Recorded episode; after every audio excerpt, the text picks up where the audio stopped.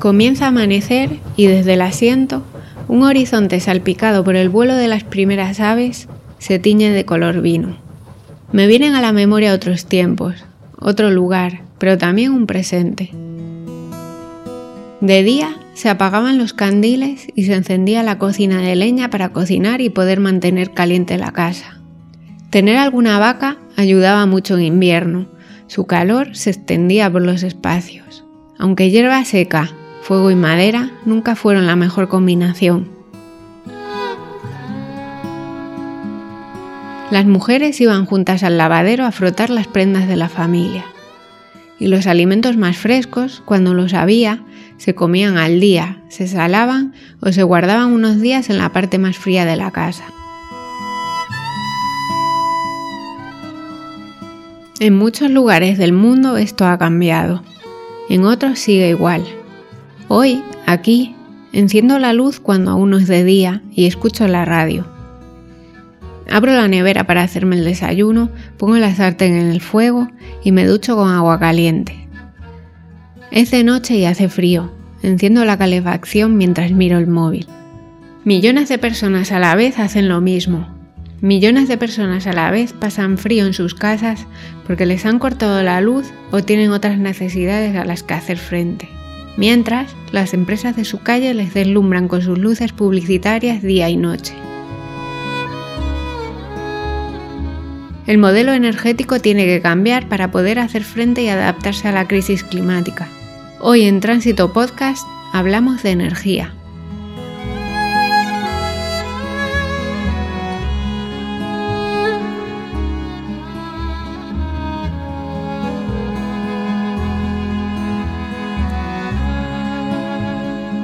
Bienvenidas y bienvenidos a Tránsito Podcast, un proyecto radiofónico de la Asociación Cultural Danos Tiempo, aunque en esta ocasión nos hemos trasladado al madrileño barrio de Lavapiés para hablar de energía. Estamos en el local de Ecoó. Aquí hubo una antigua panadería y ya no quedan hornos, pero se sigue sintiendo calor.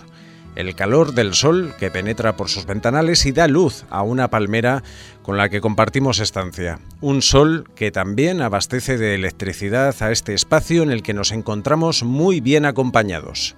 Laura Feijó, responsable de autoconsumo de ECO, muchas gracias por abrirnos las puertas a Tránsito Podcast. Un placer, siempre abiertas para lo bonito y lo bueno.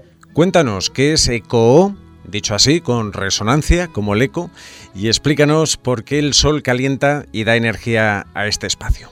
ECO es una organización de la economía social y solidaria cuyo nuestro objetivo fundamental es luchar por la transformación del modelo energético. Y para ello hacemos diferentes actividades y ponemos sobre la mesa diferentes herramientas para que la energía sea de las personas, que ese es nuestro leitmotiv.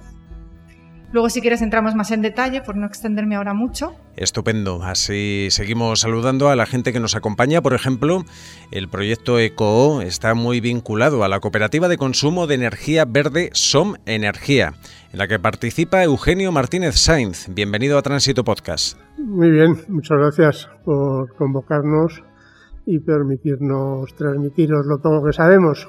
SOM Energía tiene más de 70.000 socios y socias en toda España y es la suministradora de energía en más de 100.000 hogares de todo el país.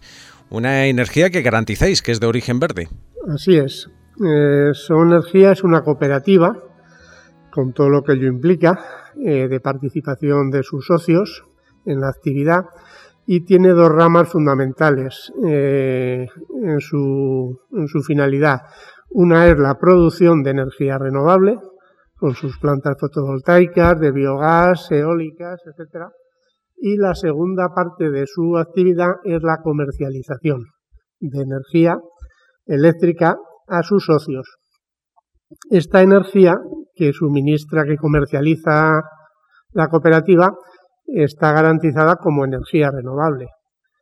Eh, eso viene garantizado por la Comisión Nacional del Mercado de, del Mercado de la Competencia. Eh, todos sabemos que la energía en España se produce con muchos orígenes, muchas fuentes, unas renovables y otras contaminantes, pero luego en el cómputo semanal y mensual se sabe la producción de energía limpia y energía renovable.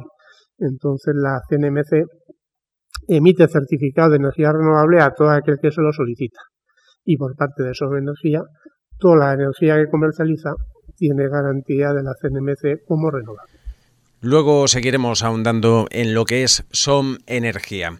La transición hacia un consumo de energía más sostenible y eficiente es uno de los objetivos de Socaire, pero también acabar con la pobreza energética y los problemas que la factura de la luz provoca en la población más vulnerable. Nos acompaña su coordinadora del área de intervención social, Belén Sánchez. Bienvenida a Tránsito Podcast. Muchas gracias por la invitación. Eh, un placer estar aquí con vosotras. En Socaire ayudáis a que la gente ahorre en sus facturas eléctricas mediante lo que llamáis la alfabetización energética.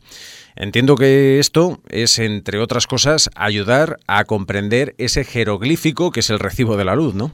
Socaire somos una entidad de la economía social y solidaria especializada en el asesoramiento energético con impacto social. ¿Esto qué quiere decir? Bueno, pues que nuestro equipo, que aúna lo técnico y lo social, pues eso ofrece servicios relacionados con la consultoría y la asesoría energética y los beneficios que obtenemos los volcamos directamente para desarrollar proyectos para combatir situaciones de pobreza energética. Eh, bueno, nuestra misión es eh, digamos, eh, fomentar una nueva cultura energética que sea más eficiente, más sostenible y sobre todo accesible para todas las personas, porque a día de hoy la energía, por desgracia, es un privilegio para muchas personas. Completa esta mesa energética Cristina Royce, de la plataforma por un nuevo modelo energético. Bienvenida a Tránsito Podcast. Pues sí, nuestra organización nació allá por 2011-2012 por la agresión a renovables de la política energética del gobierno en el momento, que era del PP, y supuso la unión por vez primera de sectores muy distintos, desde empresas de renovables hasta eh, sindicatos, asociaciones de consumidores, organizaciones ecologistas eh, y gente particular, ¿no? Todos ellos asombrados y muy enfadados por lo que se estaba haciendo con las renovables, porque pensamos que parte de la transición, parte esencial son las renovables. No todo, como tú dices, el ahorro y la eficiencia son completamente esenciales, pero, pero bueno, en ello estamos. Y el trabajo de la pobreza energética, claro, el que la energía no es eh, un bien de mercado, que es un derecho, es otra cosa, pues entronca con el trabajo que se hace en pobreza también.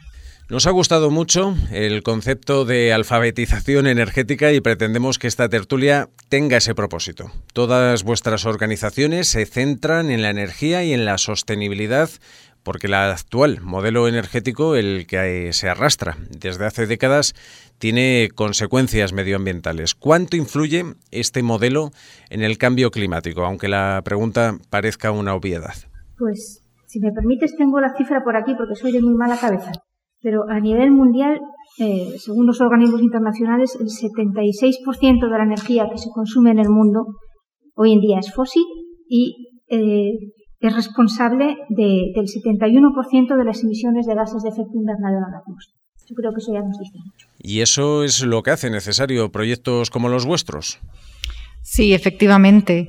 Poder Poder llenar de energía renovable el sistema energético es una de las cosas que nos va a ayudar a luchar contra el cambio climático, sin duda. Entonces ahí tenemos varias herramientas al alcance de nuestra mano. Eh, desde ECO ofrecemos algunas y otras muchas que se están desarrollando ahora, como puede ser el autoconsumo. Es decir, vamos a sembrar de paneles para generar energía fotovoltaica todos los tejados, todos esos tejados que no se usan para nada más que para cubrirnos las cabezas, que no es poco, pero imaginaros que también pueda servir para generar energía y que nos permita apropiarnos y adueñarnos de ella, consiguiendo el máximo empoderamiento, que al final es que sea tuyo aquello que estás utilizando. Es frecuente cuando se habla de energía la alusión al oligopolio energético, donde un reducido grupo de grandes empresas acaparan tanto la producción como el proceso posterior y los consiguientes beneficios que proporciona el consumo eléctrico. ¿Sigue siendo así la situación o las iniciativas de autoconsumo ya van acaparando cuota de mercado? Eso sigue siendo así, pero va a dejar de serlo, esperemos. Y tenemos todos y todas que poner nuestro granito de, arena para que, para que así sea. Efectivamente, el oligopolio existe, es una realidad y, es muy difícil confrontar porque estamos hablando de grandes empresas con grandes cuotas de mercado y que lleva unas inercias que no se pueden cambiar de un día para otro. Pero seamos conscientes de que sí que se pueden hacer cosas, que al final es la idea. Mediante la alfabetización energética, que es un concepto que a mí también me gusta mucho y que, y que se comprende muy bien, vamos a empezar a perderle el miedo a la energía y a los conceptos de energía para poder atesorarlos, cogerlos con las manos y hacer todo lo que esté en nuestras manos para que la energía sea de las personas.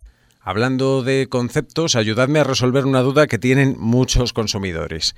¿Qué diferencia hay entre productoras, suministradoras y comercializadoras? ¿Son lo mismo? ¿Las grandes empresas están en todo este proceso? Eh, en España, desde hace 100 años, o quizá más, eh, la producción de energía eléctrica ha ido acumulándose en las cinco o seis grandes empresas que todos conocemos. Iberdrola, Fenosa, Viesgo, Cantábrico, eh, Sevillana, no sé si me dejo alguna, ¿vale? Entonces estas empresas, eh, a lo mejor Cristina tiene datos eh, concretos, abarcan pues fácilmente el 80, el 90% de la producción y de la comercialización en España.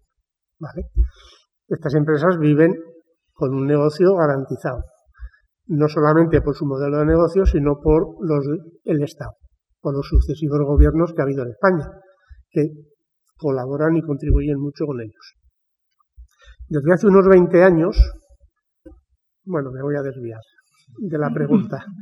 Entonces, eh, estas cinco o seis grandes que he mencionado generan electricidad distribuyen, transportan electricidad, distribuyen y comercializan. ¿Vale? Entonces ellas tienen, mm, disfrutan de la denominación de oligopolio. No sé si les gusta mucho esa denominación a ellos, pero es así, porque tienen el mercado controlado. Y frente a estas grandes empresas están iniciativas ciudadanas como las vuestras. ¿Tenéis la sensación de que os estáis enfrentando a gigantes? Bueno, la sensación existe, efectivamente. A veces somos pequeños, pero luego si miras ahí y te metes más en detalle, somos grandes, porque somos muchos y muchas personas las que estamos ahí y además haciendo cosas muy imaginativas y que tienen mucho sentido. Desde la, la una cooperativa de comercialización de energía, como puede ser Somenergía, y otras muchas que hay en el territorio español, a comunidades energéticas que ahora mismo están muy en boga y esperemos que cada vez más y más en alza, es decir, personas que se puedan organizar y autoorganizar para generar su propia energía y en principio consumirla o u otras, u otras opciones. El autoconsumo es otra herramienta que está también al alcance de la mano, el individual, es decir, poner paneles sobre tu propio tejado, vivienda unifamiliar normalmente, ese ya está bastante encarrilado en España, a pesar de, de dónde venimos. Ya está bastante encarrilado. Eso a mí me da como esperanzas de que el resto de herramientas también se van a encarrilar.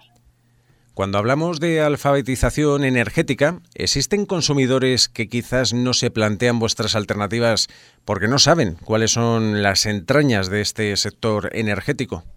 Pues efectivamente, la factura de la luz y del gas eh, suele ser un jeroglífico que llega mensualmente o bimensualmente y que no comprende una gran parte de la población. Eh, tú, sin embargo, preguntas a cualquiera, ¿no? ¿Qué, tarifa tiene pues, de wifi en casa? O sea, si tiene fibras, y cuánto le cuestan los datos mensuales en el móvil, o cuánto pagan las plataformas de descarga de series, películas, eh, música, y saben perfectamente lo que pagan. Pero cuando tú le preguntas a alguien, oye, ¿y cuál es tu comercializadora eléctrica? ¿Qué potencia contratada tienes? ¿Estás en el mercado libre? ¿Estás en el mercado regulado? ¿Qué tipo de tarifa de acceso tienes? Eh, ¿Sabes lo que es la discriminación horaria? O sea, todo esto se convierte en una nebulosa y nos damos cuenta de que hay una gran falta de esa alfabetización energética que necesitamos para empoderarnos y poder ser también conscientes de lo que contratamos en nuestras casas. También nos, choca ¿no? encontrarnos con estas situaciones ¿no? de una persona que está alquilada en una vivienda y, ah, bueno, es que las facturas las lleva mi casero o mi casera. Bueno, pero que tenemos todo el derecho del mundo a, pagarlas nosotros y a conocer eh, las entrañas ¿no? de esa factura que vamos a pagar eh, y de la que somos responsables. Entonces, yo animo a, todo el mundo a hacer ese ejercicio de, entender eh, qué hay detrás de todo eso, porque lo que hay es un potencial ahorro muy grande. Es lo que también hemos descubierto en Socaire cuando trabajamos diariamente con las personas que nos vienen a, resolver sus dudas y es que hay un gran desconocimiento que lo que lleva acarreado es un sobrecoste en un montón de facturas que no están ajustadas a nuestras necesidades. Creo que hasta ahora los consumidores éramos eh, paganinis, es decir, nada más. Lo de la energía era una cosa del gobierno y de los grandes compañías y se acabó. Lo que pasa es que yo creo que el sistema ha empezado a quebrar, en parte, porque lo que él comentaba eh, antes de las grandes compañías vienen, bueno, mm, desde después de la guerra civil, de alguna manera, ¿no? Las primeras en los años 20, 30 que hubo de electricidad eran pequeñas compañías asociadas a municipios y zonas donde la gente se asociaba para hacerlo. Luego se fusionaron entre ellas y finalmente, bueno, ya después de la guerra quedaron las, las que él nombraba. Luego todavía se fusionaron más y ahora tenemos, pues que Iberdrola, Endesa, Naturgy, que además ahora parece que la quiere comprar un, dinero australiano. ¿no? Pero yo creo que lo que lía más a la gente es, que se hizo una sectorización del tipo de negocio en el año 97, cuando se cambió la ley del sector eléctrico. Antes no estaban nacionalizadas, que es una cosa que se oye mucho, que hay que volver a nacionalizarlas, nunca lo estuvieron siempre fueron compañías privadas, pero eh, producían, hacían y se ponían las centrales que el gobierno determinaba, entre comillas, porque ahí estaban ellas soplando y visitando. Pero es que desde el 97 se separó la generación de la distribución de la comercialización. Entonces, comercializadoras hay como 300 o 400, seguro que eso lo sabéis mejor vosotras, aunque las tres principales, el oligopolio, Endesa, Iberdrola, Naturis se pueden llevar el 80 y pico por ciento de los usuarios. Y además son los únicos que tienen capacidad de, ofrecer la luz a un precio, digamos, regulado por el Estado, ¿no? ¿Cómo se llama? La... sí, antes se llamaba tarifa de último recurso, siempre le cambian el nombre y se me olvida. Pero luego hay un montón de comercializadoras, algunas pueden ofrecer renovables como lo hace la cooperativa de Son Energía, etc. Pero luego está que la distribución eh, y el transporte, el transporte está así en manos del Estado, ¿no? aunque lo lleva Red Eléctrica, que es una compañía semi-privada, pero la distribución está en manos del oligopolio totalmente. Y esa es la, que lleva en baja media tensión, es la que nos llega a casa. Entonces, la gente tiene que tratar con su comercializadora, pero luego la comercializadora le puede decir que la distribuidora tiene que hacer cosas, por ejemplo, cambiarte el contador en casa, es la distribuidora. Entonces ya uno, uno, con quién tiene que tratar, con la distribuidora, la comercializadora. Entonces, yo creo que además el lío principal es que no se paga la energía al precio de lo que cuesta producirla. Se paga por un, un sistema de mercado eléctrico súper complejo, con unas subastas y uno no sé qué, donde está desvinculado lo que cuesta producir según cada tecnología y lo que te cobran al final, porque todas cobran lo mismo dependiendo de cuál sea la última tipo de central que, que se, para ese grupo, para esas horas se, se, diga que se necesita para producir la energía total que se consume. O sea, terminas pagando a precio de gas eh, pues lo que se produce a un precio mucho más barato, que puede ser en la nuclear a lo mejor o en el carbón, porque el gas es más caro.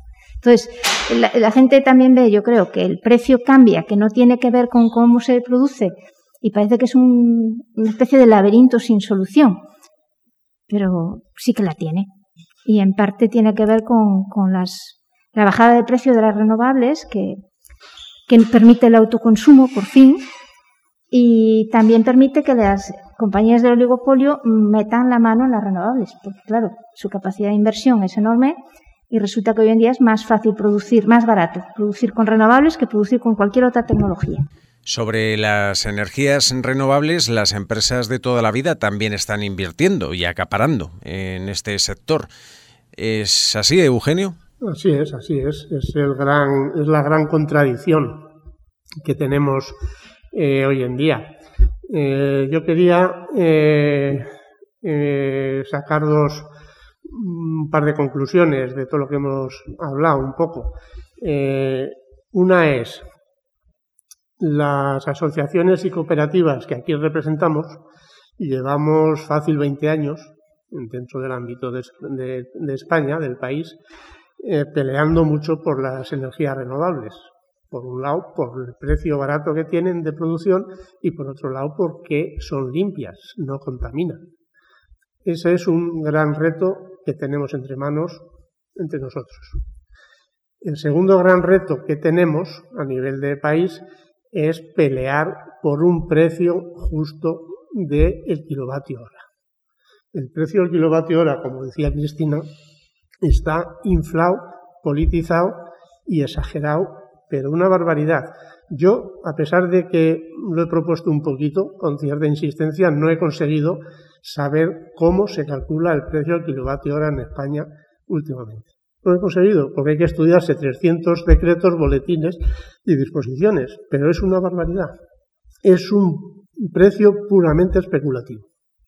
Y eso es una de las dos grandes peleas que tenemos. Vamos a ver si lo conseguimos algún día. segunda gran contradicción.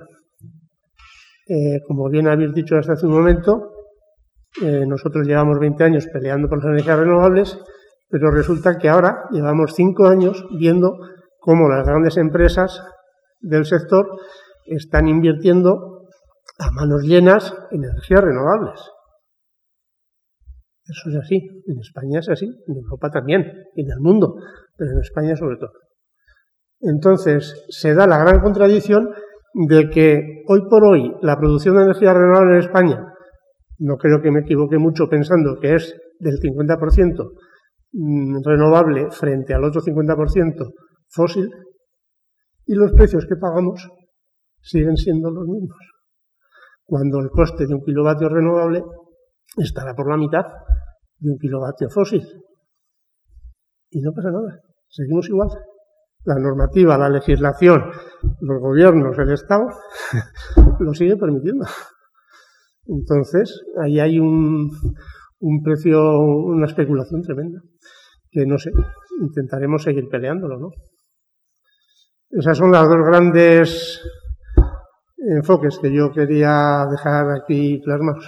Frente a estas grandes empresas, a estas energías contaminantes, ¿qué opciones tiene un consumidor para escapar de ese oligopolio y tener electricidad en casa que proceda de energías limpias? El consumidor tiene un camino muy fácil eh, tiene que querer concienciarse y alfabetizarse, como bien habéis dicho, pero tiene un camino muy fácil.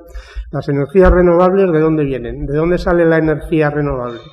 Del agua, de la luz y del viento.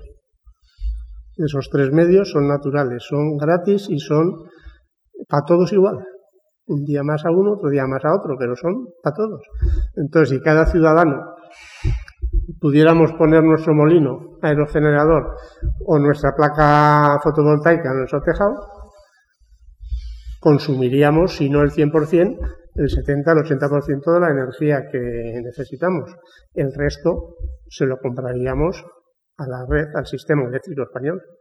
Ese camino de autoproducción y de democratizar la, energía está ahí, nadie lo prohíbe.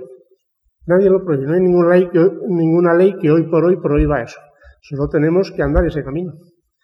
Y esa alfabetización mm, que hemos hablado, pues eh, como, meta final tiene. Yo hablaría, por simplificar, porque esto de repente se vuelve un tema farragoso. Y lo que decíamos al principio, hablas de energía, kilovatios hora, o yo qué sé, y la gente le da miedo y se aleja. Entonces, varios pasos. ¿Qué, puede hacer? ¿Qué puedo hacer yo, alguien que nos esté escuchando? Lo primero, formarse y perder el miedo. Y dentro del mundo vasto que es la energía, vamos a pensar en la factura eléctrica. Venga, voy a intentar entender cómo es mi factura eléctrica. Y si no, que me lo cuente alguien, como por ejemplo Socaire u otras alternativas que podamos encontrar. Segundo paso, muy sencillo, cambiar de comercializadora de la luz. Es decir, ahora que entiendo mi factura eléctrica, voy a ver quién me está cobrando la luz, a quién le estoy pagando la luz, y voy a cambiar por una alternativa, que sea 100% renovable y que sea una cooperativa. Por esto de apoyar a las personas que están cambiando cosas, desde Soma Energía a otras alternativas que hay.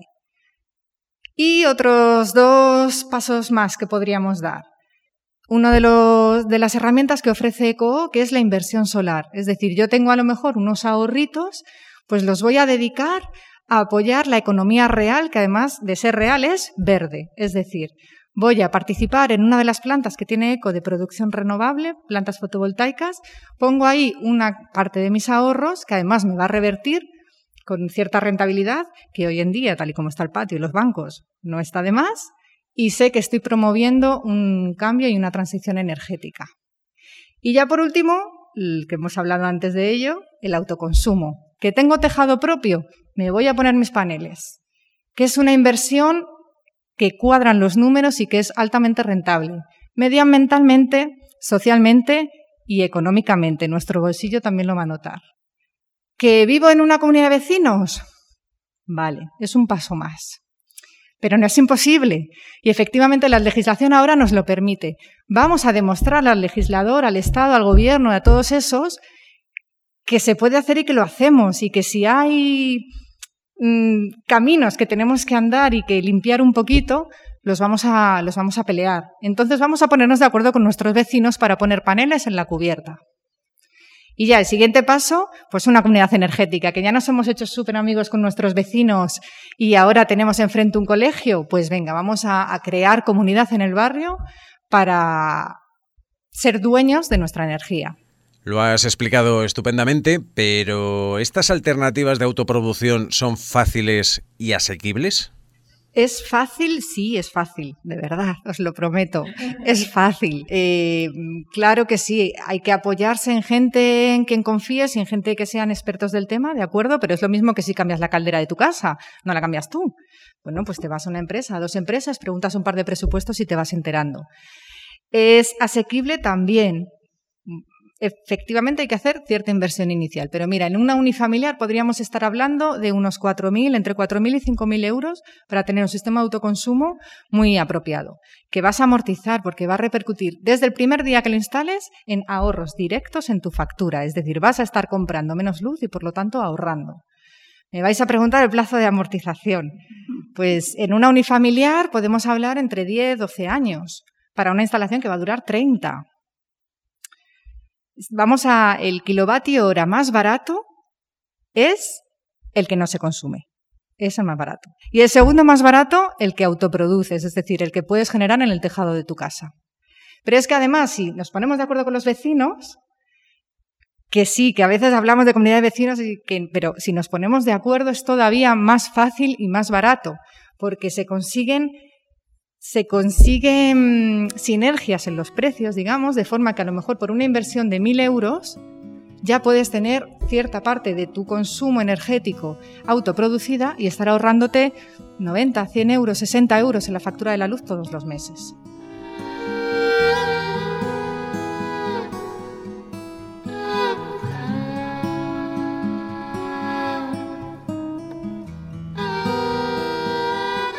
Hasta aquí el sexto episodio de Tránsito Podcast, aunque retomaremos esta tertulia sobre energía en la próxima entrega. Tránsito Podcast es un proyecto radiofónico de la Asociación Cultural Danos Tiempo que hacemos Olga Burque, Javi Díaz, Yolanda Peña y Ray Sánchez. Síguenos en tránsitopodcast.com. Os esperamos en la próxima parada.